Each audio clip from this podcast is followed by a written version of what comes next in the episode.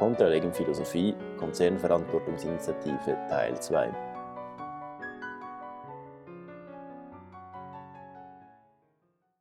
Dann wäre die nächste Frage eben genau das, was du schon angesprochen hast, die Zulieferer. Also äh, in dieser Sorgfaltsprüfung wird ja gesagt, diese Pflichten gelten in Bezug auf kontrollierte Unternehmen sowie auf sämtliche Geschäftsbeziehungen. Mhm. Also ein Beispiel, das wahrscheinlich kontrollierte Unternehmen ist, denke ich, klar. Das können Tochtergesellschaften sein, ähm, in, das, in den Konzern oder das Unternehmen eingegliederte Untergesellschaften. Sämtliche Geschäftsbeziehungen könnte zum Beispiel meinen Zulieferer, äh, Abnehmer auch. Und das Beispiel, das man auf der Seite der Initianten findet, ist, wenn ein Rohstoffkonzern oder ein Rohstoffunternehmen ein Alleinabnehmervertrag mit einem Zulieferer hat, dann hat es diese faktische wirtschaftliche Kontrolle über dieses Zulieferunternehmen und würde dementsprechend auch für Menschenrechts- und Umweltverletzungen dieses Zulieferers haften. Jetzt hast du vorher gesagt, Abnehmer, habe ich das richtig verstanden? Also ich müsste auch schauen, wem ich was verkaufe. Ja, wenn es sämtliche Geschäftsbeziehungen heißt. Eigentlich schon, oder? Fällt mir erst gerade jetzt ja, auf. Mir, mir auch. Und das heißt, ich müsste die potenzielle Auswirkung auch bedenken, wenn ich zum Beispiel an einen äh, Panzerhersteller Lebensmittel verkaufe. Also jetzt ein blödes Beispiel natürlich, aber also jetzt einfach nach dem Text, oder? Das, das sind potenzielle Auswirkungen und das ist eine Geschäftsbeziehung, das ist grundsätzlich mal erfasst. Finde ich. Also wenn du einem Panzerhersteller Fleisch verkaufst, dann ist das eine Geschäftsbeziehung. Gut. Jetzt ist so ein bisschen, ähm, äh, also die Zulieferer sind gemeint, also wenn wir eben Tische kaufen von einem französischen Schreiner und der Schreiner kauft das Holz zwar in einem französischen Wald, lässt es aber in China behandeln und bearbeiten und schippert es dann wieder zurück. Das wäre meine nächste Frage. Also dann wären wir grundsätzlich mal, das müssten wir abklären.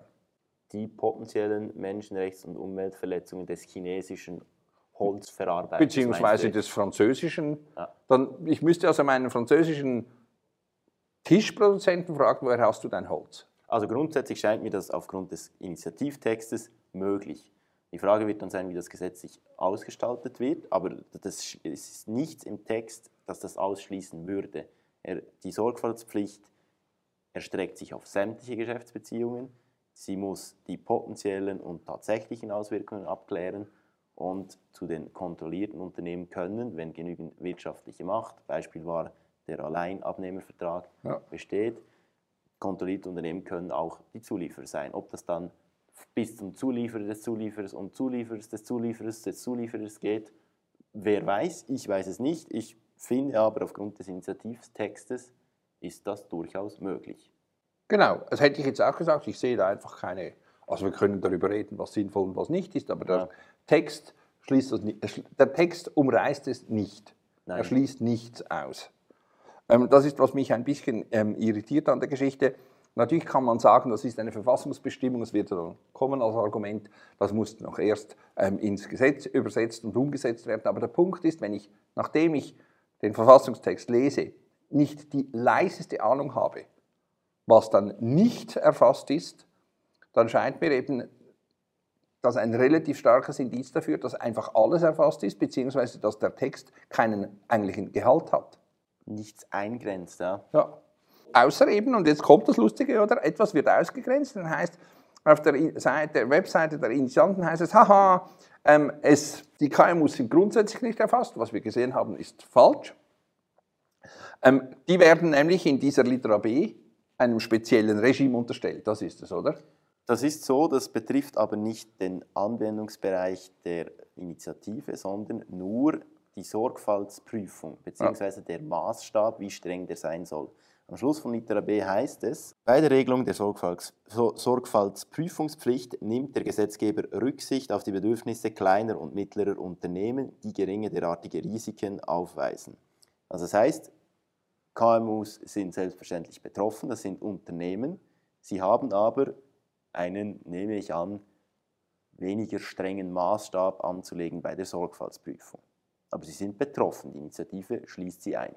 Dann sagen die Initianten, haha, ähm, es gibt überraschend, wenn man hört, was du vorher gesagt hast mit den Lieferanten. Keine Haftung für Lieferanten und Zulieferer. Und dann stutze ich erst einen Moment und denke so, jetzt hast du doch gerade gesagt, Design auch ähm, äh, grundsätzlich im Fokus. Und dann liest man es genau und sagt, aha, keine Haftung. Die Haftung wird ja dann erst in Litera C mhm. definiert, aber wieso werden dann in Litera B die KMU erwähnt und die Zulieferer und was weiß ich?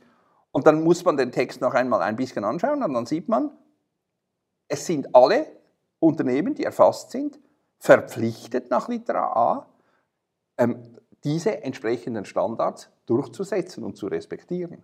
Mhm. Also das heißt, die Verpflichtung erstreckt sich sehr wohl ähm, auf die ähm, Zulieferer, auf die gesamte Lieferkette. Die Verpflichtung ist, wird ein bisschen abtempiert, indem die Sorgfaltsprüfungs, äh, der Sorgfaltsprüfungsmaßstab für KMU ein bisschen heruntergesetzt wird, also genau. möglicherweise, aber sonst ist genau dasselbe. Äh, so lese ich das. Also nach Litera C müssen die Unternehmen auch für, die, für den Schaden, den die kontrollierten Unternehmen, Unternehmen zu verantworten haben, haften. Kontrollierte Unternehmen sind nach Litera A auch Unternehmen, die nur faktisch durch wirtschaftliche Machtausübung kontrolliert werden. Und dazu findet man als Beispiel auf der Seite der Initianten eben beispielsweise einen Alleinabnehmervertrag mit einem Lieferanten. Aber ähm, jetzt, wenn, das, wenn ich das äh, sehe, was mich immer noch irritiert, das ist alles wunderbar, jetzt wir kommen zum letzten Punkt. Jetzt haftet also, wir haften mit unserer kleinen Universität ähm, für die Einhaltung von. Und da denke ich mir ja selbstverständlich, wenn wir eine Niederlassung, eine Zweigniederlassung eröffnen in Frankreich, dann wird dieses Unternehmen die französischen Regeln einhalten müssen.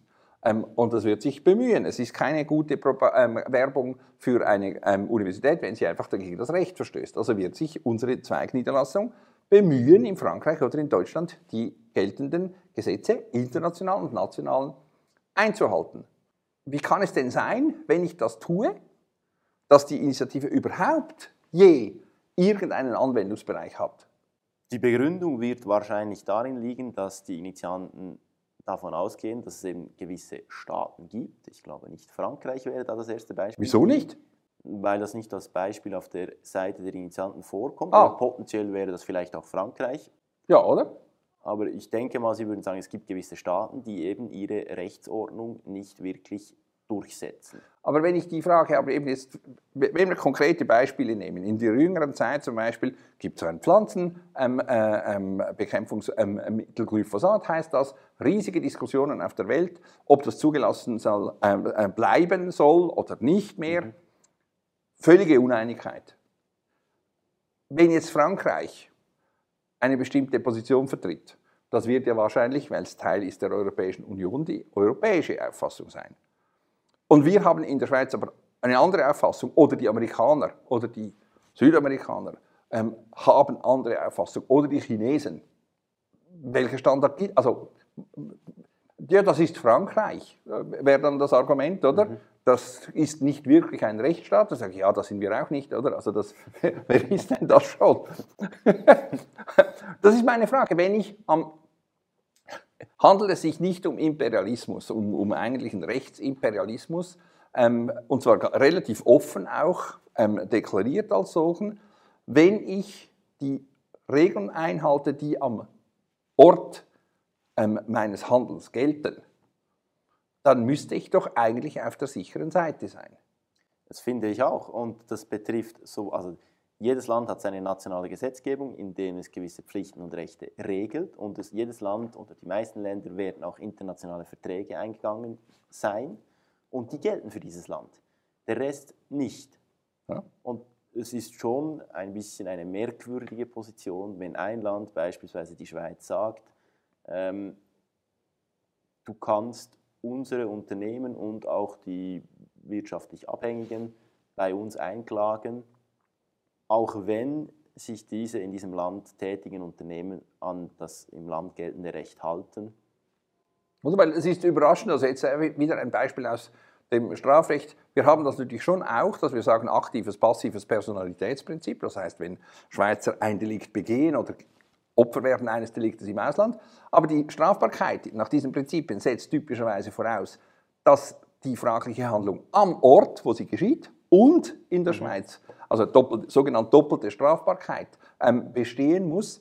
Ansonsten eben etwas, das am Ort, wo es passiert, zulässig ist, ähm, das würden wir typischerweise nicht verfolgen können. Und das ist die zentrale Frage. Also eine, eine quasi doppelte Regelung, eine gleichlautende ähm, Regelung am Ort der Handlung und äh, in der Schweiz, das ist hier nicht vorgesehen. Es ist also effektiv im Prinzip eine, die Schweiz entscheidet darüber, was in Kambodscha gilt.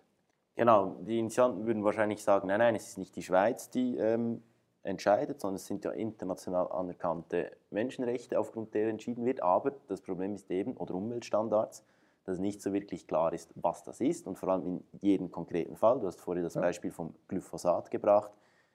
In jedem konkreten Fall wird man entscheiden müssen, ja, was ist jetzt ein, der international anerkannte Standard und aufgrund von diesem, was auch immer man da heranzieht, wird dann ein Schweizer Gericht aber eben ein Schweizer Gericht. Genau, es ist eben schon die Schweiz, die entscheidet. Ja. Oder man kann natürlich schon sagen, das sind die internationalen Standards, aber wenn es die internationalen Standards sind, dann wäre meine Frage, es ist nicht die Schweiz, die entscheidet, dann wäre äh, meine Antwort an sich, dann gehst du nach Kambodscha und verlangst eine entsprechende Aburteilung nach den internationalen Standards. Genau. Aber wenn du in die Schweiz kommst, kann man nach meinem Dafürhalten nicht wirklich gut sagen, es geht um internationale Standards, sondern es geht darum, dass, was wir darunter verstehen. Natürlich. Und Kambodscha wird entweder diese Standards unterzeichnet haben oder nicht. Und ja. dementsprechend gelten sie oder gelten sie nicht für Kambodscha. Mehr ist dazu eigentlich nicht zu sagen. Also das ist oder? Das ist die schweizerische Vorstellung von dem, was international gilt. Eben, also die schweizerische Vorstellung. Ja, mit dem, mit dem rhetorischen Rekurs auf die internationalen Menschenrechte. Ja, schon, aber die internationalen Menschenrechte, wenn sie nicht unterzeichnet sind, dann ist es die schweizerische Vorstellung von dem, was international gilt. Ja, wenn sie unterzeichnet sind, dann gelten sie ja wegen, also ex lege, wegen der, äh, äh, der, Unterzeichnung. Also dann kann ich in Kambodscha eben hingehen und sagen, hör mal Kambodscha, ihr habt das unterzeichnet und dann sagt Kambodscha vielleicht ja oder nein oder was weiß ich. Aber was wir ja hier haben ist, ich gehe gar nicht zu Kambodscha und sage, ihr könnt das nicht. ich traue euch nicht, ihr habt das zwar unterzeichnet, aber ihr macht das ja doch nicht. Und dann komme ich in die Schweiz. Und das ist, also scheint mir relativ deutlich, ein Rechtsimperialismus. Ja, scheint mir auch so. Also fraglos. Okay, gut, weil das ist einfach, was mich irritiert. Wenn es ja gilt, dann gilt es. Dann kann man quasi nur paternalistisch sagen, haha, du kannst es halt leider nicht, komm, ich helfe dir. Ähm, aber das wird gerade hier nicht gesagt. Nein. Nein, nein. Gut, also und insofern erscheint mir auch, dass zum Schutz von dieses, dieser, dieser nette Aspekt dieser Verantwortung, ich natürlich habe Verantwortung übernommen für meinen Sohn, als er noch klein und minderjährig war. Und ich übernehme auch Verantwortung, wenn er jetzt irgendein Problem hat. Aber jetzt, wo er nicht mehr minderjährig ist, müsste er eigentlich sagen, ähm, hilf mir. Ähm, ohne das würde er sich wahrscheinlich ein bisschen irritiert zeigen, wenn ich sage, komm, ich helfe dir, du kannst das nicht. Genau, er würde sich ein bisschen bevormundet vorkommen. Oder? Wie es wahrscheinlich auch den Staaten gehen wird, die dann betroffen sind. Oder wir als Schweizer würden uns, als Schweizer Rechtsordnung, wir würden uns bevormundet fühlen, wenn Kambodscha uns sagt, hey, die internationalen Standards und wir sagen, was die internationalen Standards sind. Die Kambodscha Justiz sagt das, dann würden wir auch sagen, ähm, einen Moment bitte. Entschuldigung. Entschuldigung. Das mindest, mindestens Entschuldigung würden wir wahrscheinlich würden sagen. Würden wir schon ja. sagen, oder? Also, sagen, also hinter vorgehaltener Hand und ähm, würden wir natürlich auch sagen, hey, das ist, also, was soll denn das? Wenn es um internationale Aspekte geht, international anerkannt, und dann kommt Menschenrechte, Umwelt, was weiß ich, Standards. Die Frage ist, warum regelt man das dann nicht international? Also mich irritiert ein bisschen, dass ich national regle, was international gelten soll. Ja, das verstehe ich auch nicht. Das scheint mir auch ein Widerspruch in sich zu sein, dass ein Land bestimmen will, was jetzt ein internationaler Standard ist. Aber eben auch hier wieder, die, die Initianten würden wahrscheinlich sagen, ja, wir bestimmen ja nicht. Ja, aber ich meine, es gibt doch zum Beispiel in bestimmten Bereichen eben internationale Organisationen, OECD, ähm, was weiß ich, es gibt entsprechende Institutionen, die wir international begründet haben, die in spezifischen Bereichen spezifische Empfehlungen, Regulierungen, was weiß ich. Wieso wählt man denn nicht diesen Weg, wenn es um ein internationales Problem geht? Und es scheint so zu sein, dass es um ein internationales Problem geht. Dann wäre doch die korrekte Ebene eigentlich die internationale. Mhm. Für die Haftung, für die Sorgfaltspflicht, Oder? für das ganze Prozedere und auch für die, also Zumindest müsste da dann auch ein bisschen konkreter äh, festgelegt sein, was denn eben diese Standards fordern. Ja, oder? Also ich meine, ich stelle mir einfach vor, wenn ich das transponiere in einen anderen Bereich, ähm, wir würden jetzt sagen, wir haben ein Problem mit quasi ähm, der, äh, mit der Online-Geschichte, also mhm. mit, der, ähm, mit dem ganzen Internet und der Regulierung, was weiß ich. Und dann machen wir ähm, eine spezifische Regel für internationale Kommunikation. Da denke ich mir so, also es wäre ein bisschen überraschend, wenn wir das täten, oder? Wenn wir sagen, nein, wir reden, müssen miteinander reden, die sind ja auch im Boot, oder? Also du hast auch keine Idee, warum wir das... Ich kann dir da leider auch nicht weiterhelfen, warum eine schweizerische Volksinitiative okay. das regeln will, nein. Okay. Weil einfach, dass man die, die Größenordnung sieht, oder? Ja. Ich finde das nicht so richtig schlecht, wenn man sich ähm, erinnert, wo man ist. Die Schweiz mit ihrer Bevölkerung entspricht ungefähr London der Stadt London. Ähm, also wenn jetzt London zum Beispiel eine entsprechende Regelung einführen würde für die Welt, würden wir auch sagen, wow, ist interessant. ist interessant, oder? Aber gut, also dann sind wir mit unseren Irritationen im Wesentlichen ähm, parallel, aber nicht wirklich weiser geworden. Es ist halt so. Es ist halt so. Was man sagen kann, es ist ein diese Initiative ist ein ausgezeichnetes Beispiel dessen, was wir schon angesprochen haben, verschiedentlich, dass ähm, Recht, dass es sehr, sehr moralin getränkt ist, ähm, dass es aber mit Recht nicht wirklich etwas zu tun hat. Die Schärfe, die Konkretheit, die Präzision, die wir von Recht erwarten würden, dass ich eben sagen kann, vielleicht nur schwierig, was genau sind Menschenrechte, aber ich kann dann irgendwie, aber dann kann ich sagen, das wird unterzeichnet oder nicht, aber international anerkannt. Ich habe keine Ahnung, aber nicht entferntest eine Ahnung, was das sein könnte, weil es eben ein Terminus ist, der alles ähm, auflöst. Die Initiative, so viel können wir sicher sagen, ähm, ist nicht eine rechtliche Konzeption. Das ist offensichtlich etwas anderes als Recht. Ihr fehlt die dafür notwendige Präzision, ja. Genau. Würde ich auch sagen. Gut, Wunderbar oder eben nicht.